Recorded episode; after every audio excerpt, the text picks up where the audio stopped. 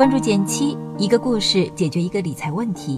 在公众号搜索“减七独裁，简单的减，七星高照的七。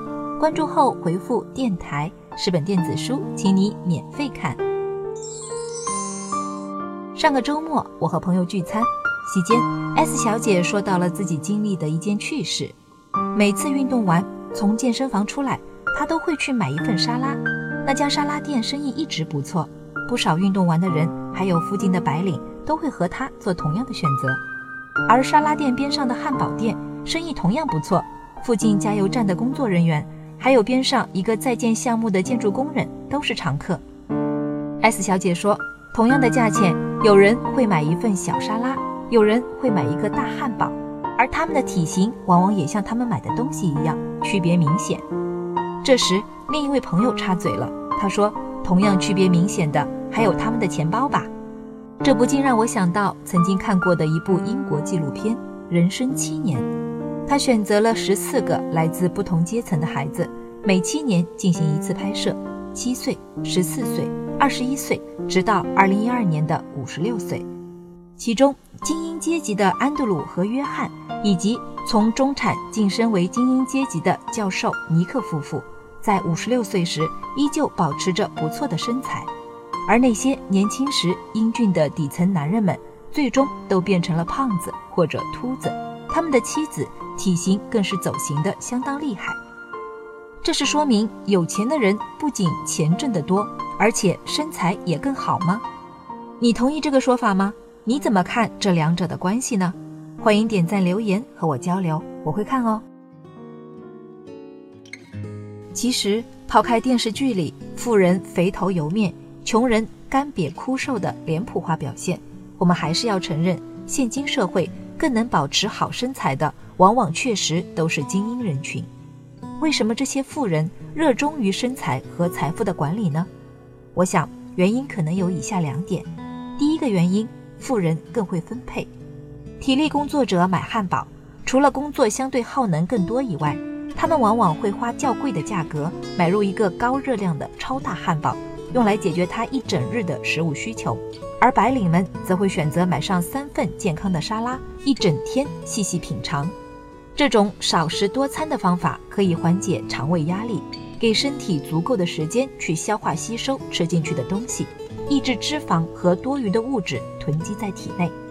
其实一整份的超大汉堡并不会比三份沙拉便宜多少，但是因为对于食物的分配不合理，就造成了越吃越胖的情况。而分配食物和分配自己的资产也是一样的，把自己的所有资产投入一个鸡蛋筐，势必加大风险。学会分篮装蛋。按不同配比分散投资才是正确理财的方式。第二个原因，富人更自律。其实很多事情，无论是财富还是身材的管理，到头来还是习惯的问题。我们可能会说，是富人们优越的家庭教育资源和生活环境，使得他们能接触到更健康的食物。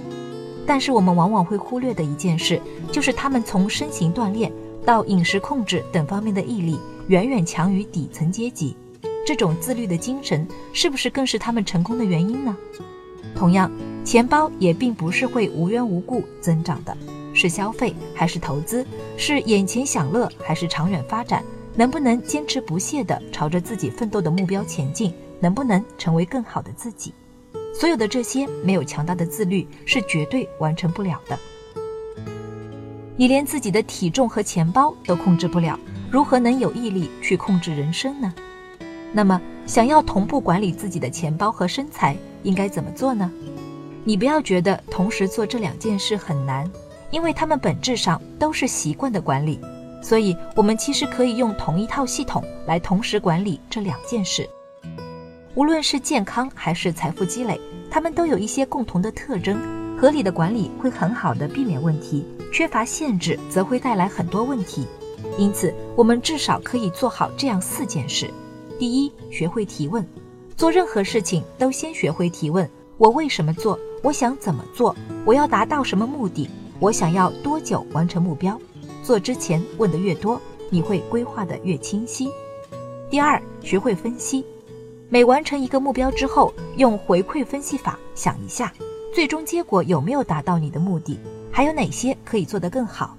第三，学会输入，比如阅读、学习，同时学会输出，比如记录、总结、分享。从书本中可以增长知识和阅历，而无论是记账还是记事，随手书写的习惯可以帮你理清很多思路，也能更好的落实你的目标。最后就是第四点，制定目标期限。拖延症是打败自我管理的最大敌人。提前制定目标期限，甚至将底线提前，一旦破坏，就给自己一些惩罚。但不管怎么说，减轻体重确实算是一件省钱的事情。美国健康和公共事业部估计，减轻百分之十的体重，将让一位体重过量的人一生的医疗费用减少两千两百美金到五千三百美金。健康和财富既然可以同时获取，我们又有什么理由不管理好自己呢？好了，今天就到这里啦。右上角订阅电台，我知道明天还会遇见你。微信搜索并关注“减七独裁，记得回复“电台”，你真的会变有钱哦。